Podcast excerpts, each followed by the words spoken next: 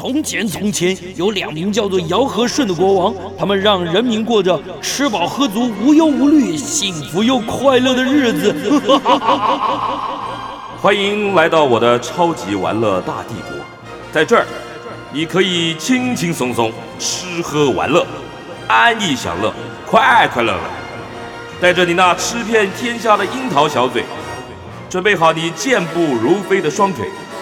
跟着我尝遍所有美食，玩遍所有国家。哎，民国一百零九年九月六号星期天，欢迎大家来到九八新闻台《超级玩乐大帝国》的节目，我是主持人姚顺。今天要跟各位听众朋友分享的这个跟休闲旅游有关、跟环保生态都有关的一个提案呢，是什么呢？是走路。大家可能不知道，台湾有一个台湾千里步道协会啊，那么这个协会在推动一个计划，什么计划呢？他想要把这个这个全台湾呢环岛打造一条这个千里的步道，那其中当然包括了很多的这个古道。讲到古道啊，古道践行、古道漫步啊，其实是很棒的一种休闲旅游的方式了。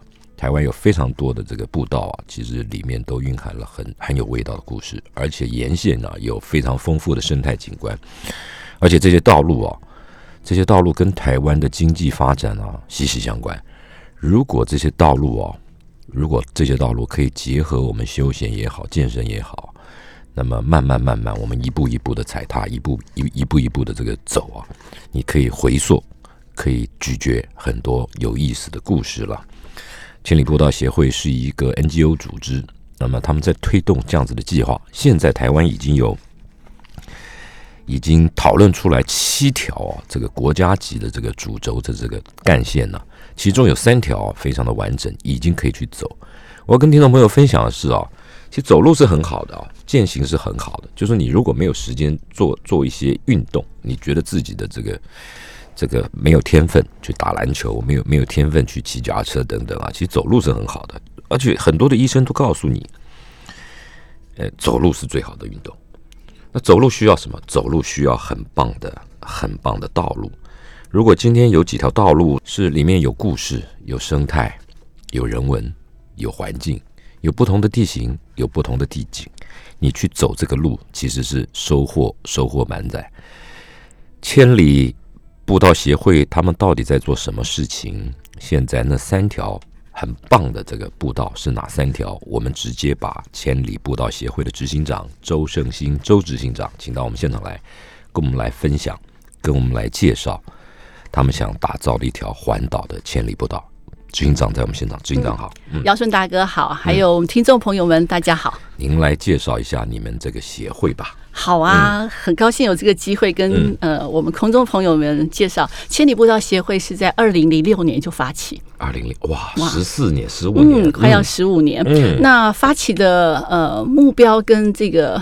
宗旨就是希望能够为国人啊串联出一条环岛的走路跟骑单车的这样一个路网，全台对不对？对对对对，嗯呃，我们很希望大家可以透过刚刚主持人一开始就说用双脚去认识我们生活的环境，对，嗯，我们的速度总是太快，我们透过车窗的玻璃窗看到这个窗外的。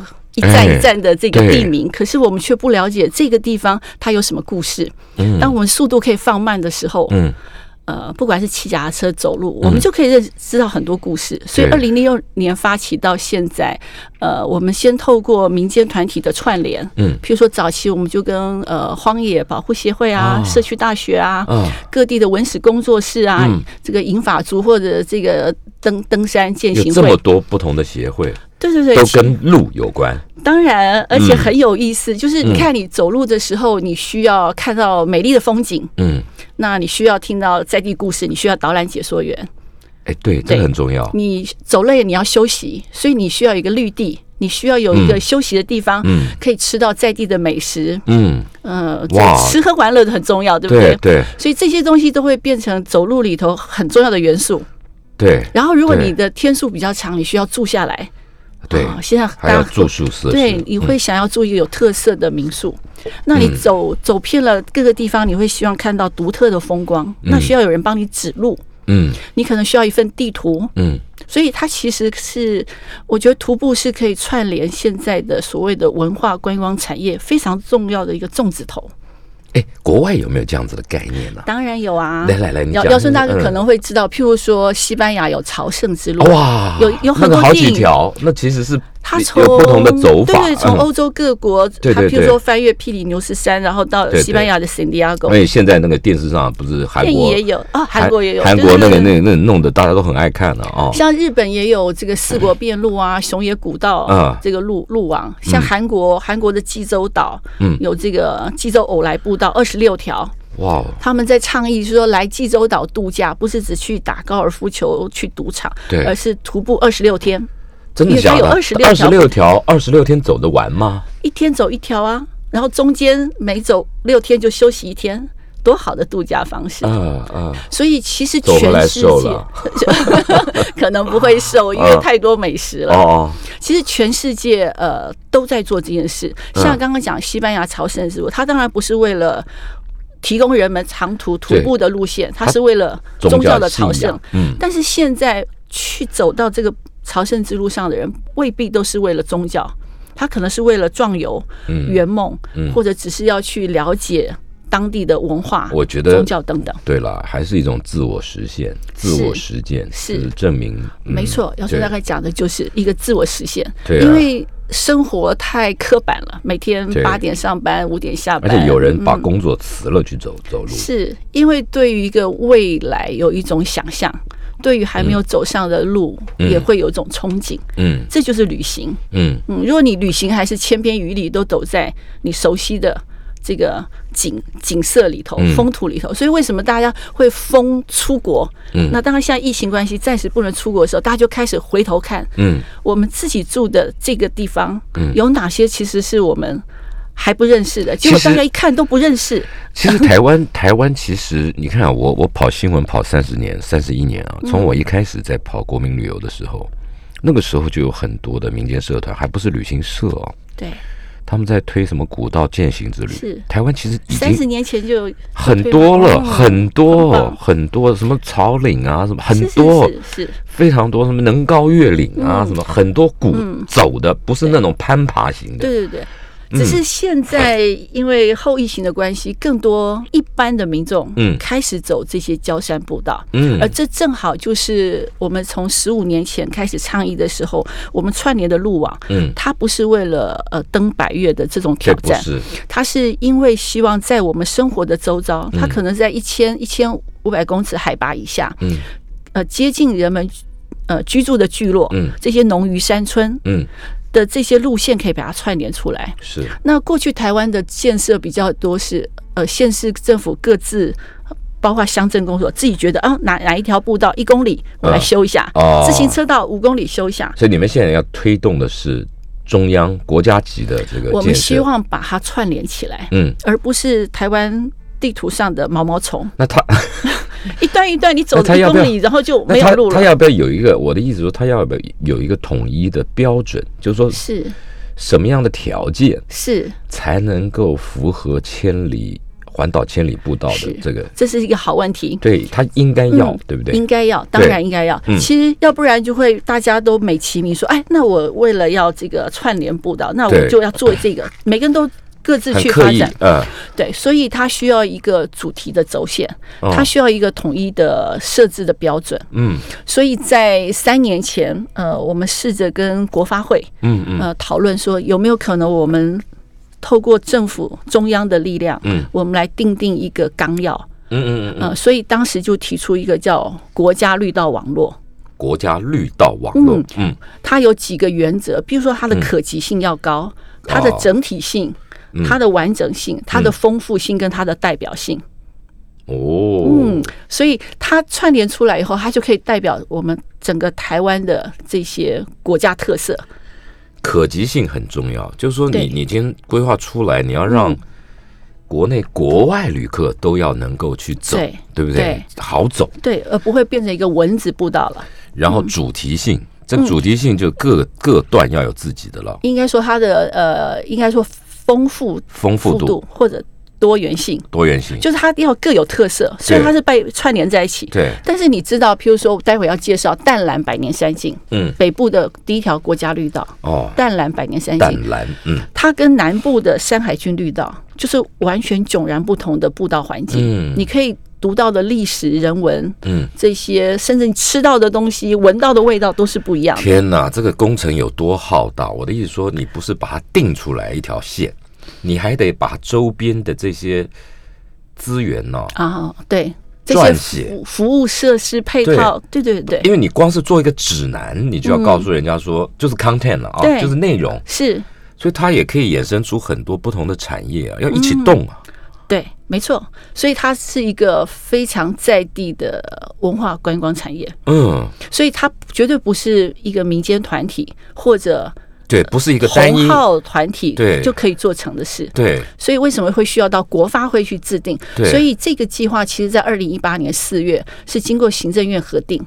七条国家级绿道，所以已经过了两年半。呃，那时候核定七条国家级绿道里头，有三条优先推动。优先推动，我们待会就可以来介绍这三条啊优先推动路线。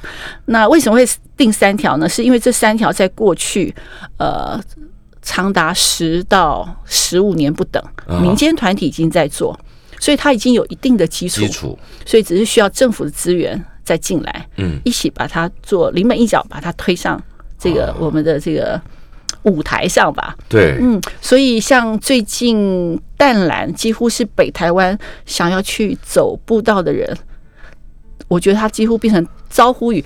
尧舜大哥去过吗？你说呃，我可能走过，但是不知道，不知道它叫淡蓝。对，譬如说最知名的，现在淡蓝路网分北路、中路、南路，因为它淡蓝太太它路网太绵密了。嗯北路的代表就是金字碑古道、草林古道。啊，一听就说：“哎呀，我知道嘛，我走过。啊，金字碑古道，呃，就在侯洞嗯火车站下车，嗯往侯洞旧这个旧校区，嗯就可以开始走。嗯其实很短的距离就会走到呃跟一零二线道交汇，然后到牡丹火车站。大家知道牡丹火车站吗？嗯，很有意思的地方。然后再到双溪，接着就会往贡寮、福隆，它它一直走下去它本身就是一条这热门的国旅路线啊、本来就是一条，对对。它中间有一些是可以单车的，嗯呃，如果刚刚讲的这全段，的确除了金字碑古道之外，嗯呃，到牡丹之后，牡丹到呃双溪到贡寮都可以骑脚踏车，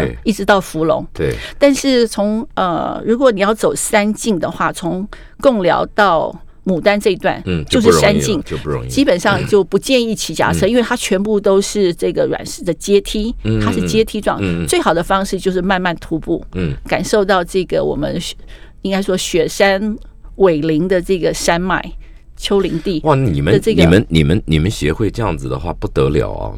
去去规划、去定义、去找出资源，而且去走。嗯，那你你自己有没有算过？你十几年来走了几公里 啊？你走了倒没有几公里算过你没有去走，你一定要走嘛我我。有走，但是呃没有去计算过。早知道我就应该用 Google 来每次都来累累计。现在它有对这对对对，个功能，都有嘛。对对对，这有意思啊！很有意思。而且我觉得你你你就嗯你就办个活动嘛，就走走走走，累积到一个程度，我们看看给大家一些什么样的这个诱因。我还记得有一次，呃，Google 地图他这个街景，嗯，呃，来邀请我们来协助他们，对，因为除了街景之外，他们也希望把一些山境嗯，可以拍规划出来对要拍照，就是对对对要。背着这个街景车，哦，他要你们帮忙啊？对对对对对，要背在背上，因为走在山上要背在背上，不是在不是，那你就说可以，你跟着我，你背。没有没有，就是当志工嘛。啊，NGO 就当志工，所以我们那时候有呃找了很多志工，一组大概要五个人，一个人背。然后因为在山径上那个很高，你要背在背上，所以有时候树枝会垂下来，对，要要所以前面要有人砍砍要披砍这些。荆斩棘，对对对，然后哎走，因为很重，听说有好几几十公斤斤，所以要换人，哎要不然一路走下来又是走山径，很辛苦。的真的，那然后又要呃一披荆斩棘，然后要清这个路况。嗯，所以一次出去大概都要五个人。有一次我记得他们好辛苦走回来，就发现那个机器有点故障，所以走的全部没有录下来，糟，重来。重来一遍。对，所以常常一条路可能都要走很多遍。对，听众朋友，你看啊，为了一个为了一个理想，为了一个梦想啊，有多少人呢、投入了他们的时间精力，然后再做一个嗯伟大的事情。我们进一段广告，待会回来啊，请执行长跟我们讲刚刚说的三条已经成型成熟的这个路线，带回来，嗯。来，继续回到节目中啊，我们今天要跟大家走讲分享的是啊，呃，由台湾千里步道协会的执行长周胜兴周执行长带着我们啊去走这个三条国家绿道啊。来，执行长跟我们来介绍。那我们就从北部来。好，好，嗯，呃，我们称它为淡蓝百年山径。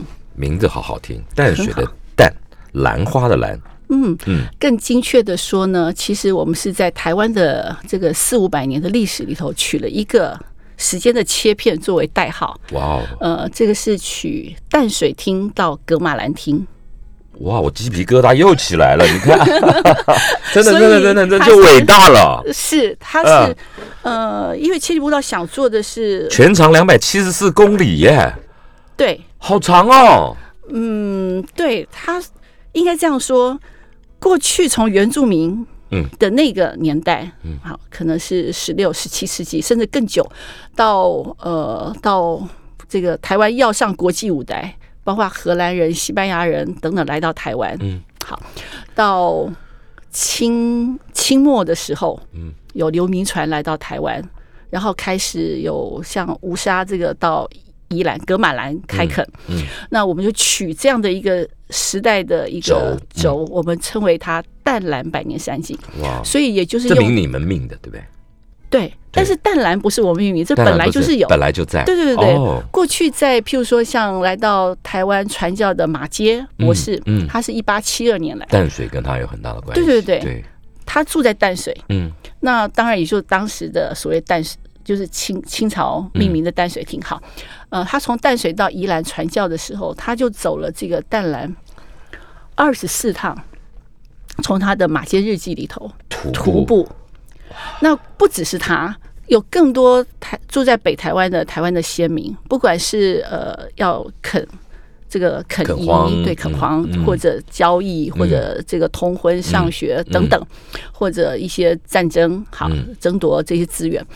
过去的先民在这块土地上，也就是现在的北北基宜四个行政区，嗯，里头有非常非常绵密的这些路网，啊。有些是家户聚落之间的联络道，是。有些就像我们刚刚说的金字碑古道、朝林古道，它可能是清朝的政府为了要去拓荒嗯。或者要去驻扎军嗯营、嗯。传递公文嗯。走的这些官道，是。所以我们现在称为北路叫做官道，关道。中路叫做民路，民路就是就是庶民之间的。走的，嗯。对，那南路呢，我们称为茶道，哦，运茶。因为南路最具有代表就是平林嘛，到现在它还是一个茶乡。还在用，对啊，所以用这样的概概括性的方式来让大家有一个初步了解，说，哎、北路因为开发比较早，而且有而且你把历史放进来了，嗯对对对，嗯。所以北路会有所谓的这个杨杨廷里古道啊、灿光寮古道。好多灿光哦灿光寮一听你就知道是一个替铺，就过去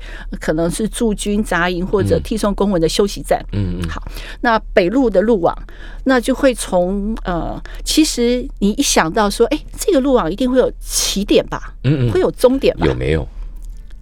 所以我我好好奇有没有？当然有啊，有啊，呃，应该说我们给予它一个历史意义的起点。好，好，譬如说你当时的人为什么要从格马兰要到淡淡水淡水厅？嗯嗯，那他可能这个经济的需求，对，要嗯。要面向一个大航海时代，所以包括像平林、石碇这边的茶要运往我们的，嗯。对出那海口对嗯，它可能就是在呃这个剥皮寮，嗯。嗯，在万华，嗯。呃，然后他要嗯。他要上航运，嗯，然后到淡水，或者呢，可更久以前它是可以直接那个船是可以直接到万华的，对马的，对马杰博士甚至是从淡水可以溯源，一直先是淡水河，然后基隆河，嗯。甚至换小船可以到暖暖。哇哦，好，所以现在有很多人，呃，我们会说暖暖，基隆暖暖，可能就是呃，目前在我们的定线上就是北路跟中路的一个交汇点。所以你在暖暖火车站下车后，嗯。如果听众朋友有兴趣要去走，你在暖暖火车站下车后，你可以过暖江桥，沿着基隆河，嗯，继续往前往四角亭火车站往瑞芳，哦，就会进入到这个新北市管理局非常大力在推动的淡南北路的路线，哦，一直可以到大溪、大理。嗯。呃，然后如果你走中路，譬如说你从暖暖火车站，那暖暖火车站之前呢，之前呢？嗯，那所以我们现在跟台北市政府在讨论，嗯，这个零 K 在台北端的历史意义的起点，我们会定在万华的龙山寺哦，对面的万华公园。哇哦，嗯，为什么会定在那里呢？就是龙山寺的对面，因为我们不能定在龙山寺门口，因为龙山寺旁边就有一条青草巷，嗯嗯，青草巷接着就是剥皮寮的历史街区。对，过去的人也的确是就这样一路走的。嗯，那到了剥皮老万华之后，他可能就到渡船头去，把他的货就会运向出去了全世界。好，所以呃会有南路、中路、北路的路线。嗯所以我们现在如果说台北端的历史意义的起点，就会定在万华。万华的龙山寺，对对对，那宜兰呢？其实北路、中路、南路到了宜兰端，就会有四五个出口到宜兰节点。譬如说，如果我们讲中路的话，我们从暖暖，我刚刚讲从暖暖，嗯呃，走这个暖东旧道，翻越这个暖暖古道，翻越五分山，嗯会到新北的十分。也就是新平西煤矿博物园区的地方，嗯嗯嗯十分再继续往下，就会到干角，嗯。然后到太平，嗯。然后一路呢，呃，到阔赖，嗯，这个湾潭古道，哇，然后就到外澳，就到宜兰了。所以中路就会翻越。如果我们先不讲水路在台北市的这个嗯。部分，它就会经过基隆、新北到宜兰。哎，执行长这样子啊，有些东西是已经是休闲级的步道路线了，嗯，可是有些是是是是是 是苦行升级的，哎不不过刚刚我举的北路跟中路，嗯甚至到时候南路，呃，我们步道路线大概都有分三级，哦啊，，你看，就是比较是挑战健走的，啊，你看，对？啊一呃一个挑战局，一个是比较健走的，啊一个就是比较大众一般的。，OK，嗯这就我说休闲级，哎，对对对，对但是基本上，因为它都是在浅山，而且都是五五百公尺顶多以下，嗯嗯。嗯所以海拔不高，会有一些坡度啦，嗯。嗯，或者上上下下会有一些好，对，其实慢慢走都没有问题。所以，呃，从暑假一直到现在，其实非常非常的团多的旅行社也办这样的一日的嗯。呃淡蓝的这个焦山行。嗯，当然也有一些旅行社是办连走，比如三天把中路走完，哦，嗯，两天把南路走完，嗯，呃，三天把北路走完。北路因为是一个 A 字形路线，嗯大 A 的路线。，OK，那中路有点像手牵手的这个环圈路线，哦，都很有意思。所以北路跟中路基本上现在去呢都有指标了。有指标以外，嗯，你们自己有没有印一套这个这个指南系统？好，其实县市政府有有印制这样的折页，嗯。而且在网站上也都可以看到相关资讯。是哦，所以大家可以上，譬如说新北市管旅局，甚至有个脸书叫淡蓝道，哦，嗯，很好，道路的道，跟你们没关，呃，有心人去做的。不。新北市政府做的。哦他们所以刚刚特别讲说，民间的努力需要政府的资源，嗯。所以现在几乎北北基一，我们已经连续四年，嗯。呃，都进行每三个月一次的常态的会议，嗯，来确保淡蓝百年山径的这个重现。古道还是古道，不会因为大家要去古道就变成产业道路或者康庄大道，哦，也不会因为在台北市或新北市或基隆而有不同的指标。所以现在大家去看到的对是，所有的指标在淡蓝上都是一致的，就是去双善觉。嗯那这里头又有这个环境教育喽。嗯，为什么用很多人说为什么？用这个植物？很有意思，这个植物它现在是一个抽象的一个示意的一个设计，但是它是由肖清扬设计师哇哦，加上我们台湾最厉害的蕨类的专家郭成梦老师。嗯那肖肖老师设计的时候，听说被郭老师这个纠正退稿了 超过五十次。真的假的啊？虽然这么严啊？如果大家看这个 这个设计，会觉得这么简单的东西需要改这么多次吗？不是不过几片叶子嘛？哦，这里头有生态密码在。哦，郭郭成梦老师说，呃，所以呃，为了这个 logo 的这么严格呃、形塑，对对对那为什么会取双双扇蕨呢？嗯，因为呃，刘克襄老师曾经为了这个植物写了一篇文章，哦说他是曾经生活在恐龙脚下的哇哦，我们的呃，在台湾北台湾啊，呃，常常会看到，可是它却是比比我们的历史还要更久远嗯，就存在的，啊，所以它是一个，你也可以说它是一个活化石吧，嗯因为它的它超过一亿一亿五千万年，而在淡蓝，你常常会，尤其在中路，嗯。你，几乎走过去的时候就看到整片，是哦，看到你会觉得哦，这有什么特别吗？不，它很特别，可它存在了超过亿万年，对对不对，一亿五千万年。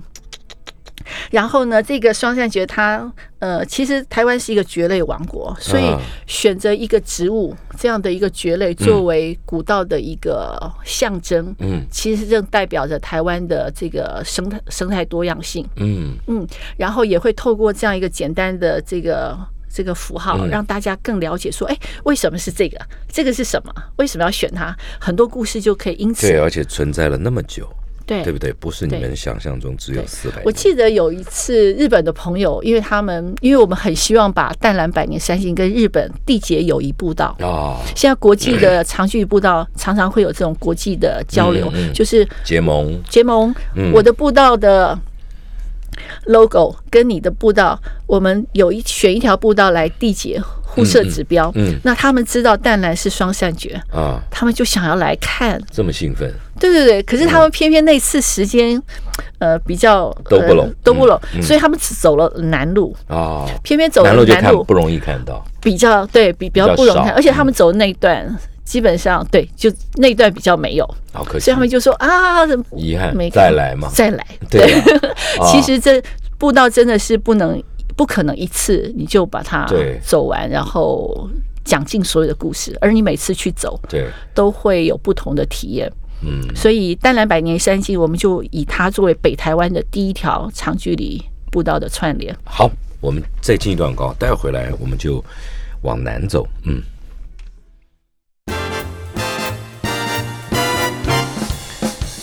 我们继续跟台湾千里步道协会的执行长周胜兴周执行长聊台湾的三条这个国家级的绿道。上个阶段执行长跟我们分享了、介绍了，但是是简单的介绍，我们没有办法这么深度。你想想看，两百七十四公里，每一段每一步都有它的故事啊。我们只能给大家一个概念。如果您想要去试着走走，像刚刚执行长有讲，新北市政府观光局，还有可能文化局等等，他们都有很详细的介绍，让你上网去搜集了资料，然后跟着他们的导览，一步一步的去咀嚼、去品味，很有意思。那名字取得也好。然后第二条呢，我们来执行长给我们来介绍，好，嗯第二条要介绍的也很有意思，它的名字更文学。嗯，嗯，它的路线是从桃园的龙潭一直到台中的东市。这么长，嗯，桃园的龙潭到台中的东对市，，嗯基本上它就是台山县的北，就是中台湾以上。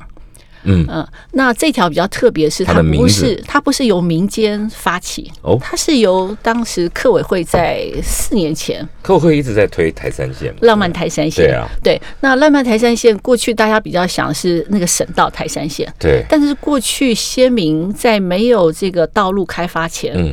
那这些聚落、客庄跟原乡之间，嗯他们是怎么样往来？譬如说，你从峨眉要走到北浦，或者走到南庄，嗯，头份要走到这个诗坛，哎怎么弄？怎怎么走？它嗯一定是走在，因为这里就是丘陵，它一定在山里头，一定是在山。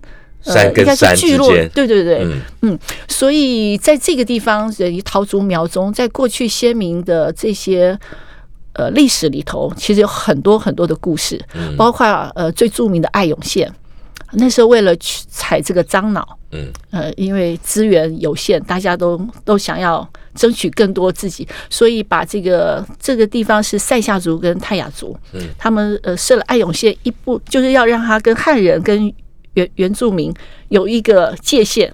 哦所以会有这个阿永县的故事。啊，那现在呢？虽然大家都以为只有台山县这条省道，但是过去在这个这块山区，我们的西北这个角落，嗯其实有很多很多故事，而且有很多古道还在其中。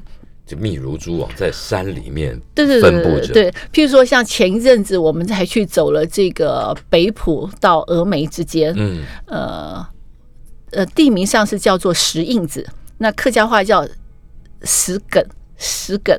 嗯嗯，就是石子很多石头的地方。嗯那这个我们到石印子古道去，石根古道去手作步道，嗯因为这条步手作步道，是这什么意思？啊、很有意思的。嗯因为古道过去的古道有没有想过，为什么会以前的古道是怎么来的？老天爷开天辟地就有吗？当然是一步一脚印走出来一步一。脚印走。当你在一步一脚印的时候走的时候，你也会想要去呃依照它的地形环境，嗯，让你的脚下的路比较好走方。便走，尤其是你要挑着扁担，对你要带挑着笼子。茶呀、这个嗯这个各各种物资，所以先民们就会用当地的材料，嗯，有石头就用石头，嗯。呃，有有这有有倒木就用嗯。好，就自己去把自己走的路铺起来，铺起来。嗯，所以呃，像刚刚讲的淡蓝，就有很多的古道，嗯，就是先民自己做的，嗯，而他现在还留着，在张之西路也是这样。那我们就透这条路过叫张之西路。等一下，我介绍这个名字。嗯那我们就透过现在的呃志工，嗯，来以及布道师的领导，有一日志工布道师，对，哇哦，所以我们也办了所谓的荣誉布道师，就是过去这些先民、耆老、原住民、客家人、汉人自己会修路的人，他现在还在，我们就去把他找回来，找出来，嗯帮他拍纪录片，哇哦，然后颁奖给他。谢谢他们。对对对对，也也希望他们的他们通常也具有一种公共性，就是他把他会的手艺交给部落或者族人，嗯。或者分享给更多人。修路也是一种公益，是，对不对？以前土地公生日的时候就会假猴，假猴的时候大家就要去修保甲路，嗯，就自己聚落跟聚落之间、家户之间的联联络道路。哇，这里面好多故事哦。，对，所以我们这十年来，一面推这个路网，也嗯一面希望不要因为大家一窝蜂都要去走，所嗯以政府就花了很多钱，就把这些古道摇身一变，变成了这个现代化花岗岩啊、啊木 或者这个木栈道，这就不不不好了对了。，味道没了。对，嗯所以如果能够复旧如旧。你还是要去修理它、修缮它、维护它，但是你维护修理的时候，它还是保留原貌。历史，而且你你如果可以发掘过去的人是怎么修的，你就把那个方法传传承承下来，嗯，然后让现在的年轻人愿意付出他的时间去学这些东西。做职工啊，对，嗯。所以我们办了很多叫做手作步道的工作假期。哇，嗯。好，回到张之西路，所以张之西路上有很多很多，如果它还是山径，我们就希望是用手作步道的精神嗯，维来来维护。嗯。就算是政府要发包的时候，也会要求他的步道厂商说：“哎，你要用手作步道的精神来修。他理不理你啊？”现在已经越来越多喽。愿意啊？像包括新北市、台北市，他们都举办了给他的布道厂商、业务承办人的教育训练。啊，因为那个发包的时候有规格标，你就得按照这样子来做。对，如果你有，，学你的理念是符合的，你可能可以加分，或者你会哦被更被肯定。嗯那所以我们希望透过各种各种的制度配套，让大家嗯，能够接受这样的概念，因为我们真的不需要千篇一律的花岗岩或当然当然，或木木栈道的布道，当然而是就是在这个土地长出来的步道。走在历史的道路上，对刚刚讲到马杰，其实马街传教不只是在这个，对，他其实也到了诗坛。如果大家有去过诗坛，不是有一个马耶马街拔牙处？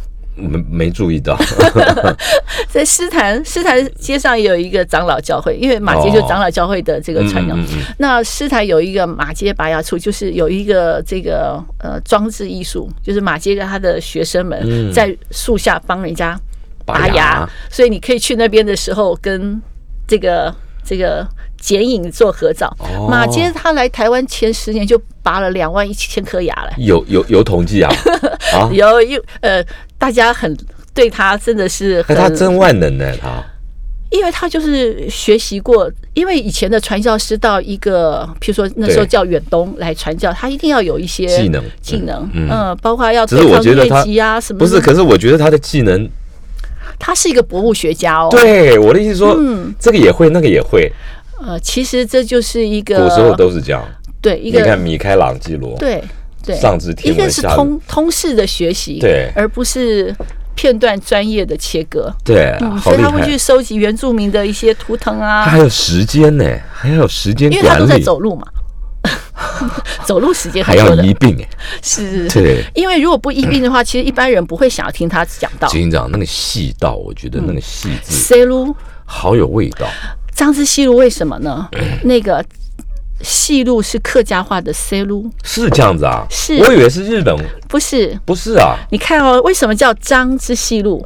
张呢？呃，其实它应该叫做 Ragnus s e l u c h e r Ragnus 呢是泰雅族跟塞夏族他们称呼樟树的声音取它共同的 rock Ragnus，rock 对对，它结合了塞夏族跟泰雅族的发音，两个发音可以可以都在一起啊，嗯，所以他就发挥了一些文学啊的想象。不过他的声音的确会有一些元素，嗯母音会会可以合在一起，所以他称为 Ragnus。rock C news C 路是客语，哦，所以他就结合了汉跟元，还有课，呃，客客对，应该说应该是原客的两个语言嗯。的结合，嗯。所以他也表示了这个这条步道在过去呢，这个路网可能是原客之间在争夺资源。地盘，这种血泪交汇的这些历史场景，嗯。可是现在透过这样一条长距离步道、国家绿道，我们重新列解这样的故事，嗯。透过现在的人的对健康的、对生态的、嗯对文化的嗯这些理解跟喜好，我们重新透过走路来认识这个地方块土地。的故事。我们再进一段广告，待会回来啊，还有一条叫山海郡，名字也非常的特别。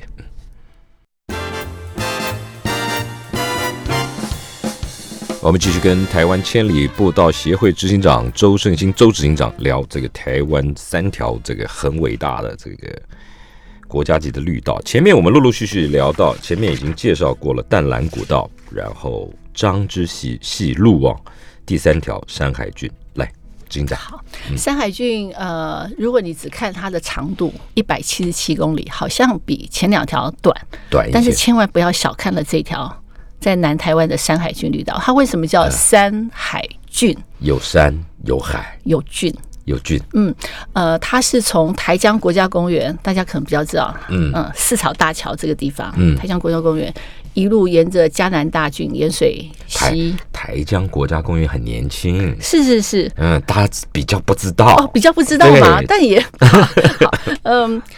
好，它有余温湿地地形哈那很多赏鸟的人喜欢去那里。好，从台江国家公园，它位在台南的安南区。嗯。好，然后沿着这个大郡嗯。一路上溯，从会到这个永康啊，呃，南科，嗯，到乌山头水库，大家知道哦乌山头水库吗？老水库，嗯。嗯，然后到呃曾文水库，嗯，然后到阿里山乡，这么一路哇。到玉山，哇，那所以它串联的是台湾最高峰，嗯。到我们这个出海口，嗯嗯。在短短一百七十七公里头，那所以它囊括了包括玉山国家公园、嗯。台江国家公园中间有这个西拉雅风景嗯区，风景区，它还有这个呃江南大郡，嗯嗯江南大郡是八田羽一先生，嗯嗯。呃呃灌溉这个南台湾成为谷仓的一个很重要的水利设施，嗯嗯。所以它有着台湾呃，而而而安南台南其实又是可以上溯到清朝这个呃，甚至郑成功的故事，对吗？大家都读过历史吧？当然了，对，在这个鹿耳门登陆，对不对？然后这个府城，为什么它是府城？去台南要看这个是必看的历史，是嗯没错，所以呃，台山海郡绿道在应该说二零零五、二零零六的时候，就有当地人在台江，我们有一个叫信一个信仰中心叫做曹皇宫，哎这里有一群人，嗯他们发起了一个爱爱乡护土，嗯，呃，然后一路溯源。他们的说法是，他们常常说他们在台江这个出海口这附近，天气好的时候可以遥看到玉山山顶。哇！天气好，嗯但是最近真的还是可以看到。那过去这里也是周族人迁徙的这样的路线，也嗯是这个呃台湾过去这四五百年来历史很重要的历史舞台。嗯，所以大家会去看这个，呃，到台南看什么安平嗯安平古堡，嗯对吗？嗯啊，对，那个是必看，是，但是如果我们只是看到这儿，而没有它背背后的历史故事，嗯，其实有点可惜。嗯。所以这条山海军绿道就是把我们称为 mountain to sea，从山到海。你也可以想象另另外一种浪漫的想象，就是一一颗水滴，嗯，从天降临在我们的山高山上，它顺流而下下，慢慢的汇集成海，对，然后流入流入大海，流入大汇集成河，然后流入大海。你就想象着一个徒步者，不管它是从最高峰往下走，或者从海溯源而上，它都是有一个寻根溯源的这样的一个、呃壮游的这样的情感。嗯。所以嗯，这条路线还没有全线布设指标。还来不及。还因为它是最新在推动的哦。呃，是由我们林务局来组织串联沿线十一个政府跟地中央跟地方单位。多伟大的工程，多浩大的工程，对对对，它有观光局系统，有水利系统，有县市政府，有交通部，有内政部，对对对对对对，然后一样，他希望可以做到像淡蓝或张之西路跨桃竹苗中，它的指标是一致的，让所有人走在上面，它是有地图，有周边的服务设施，还没好，还没好的，路线出来了，路线出来了。你相信吗？其实，在已经有旅行社出团，哪一家？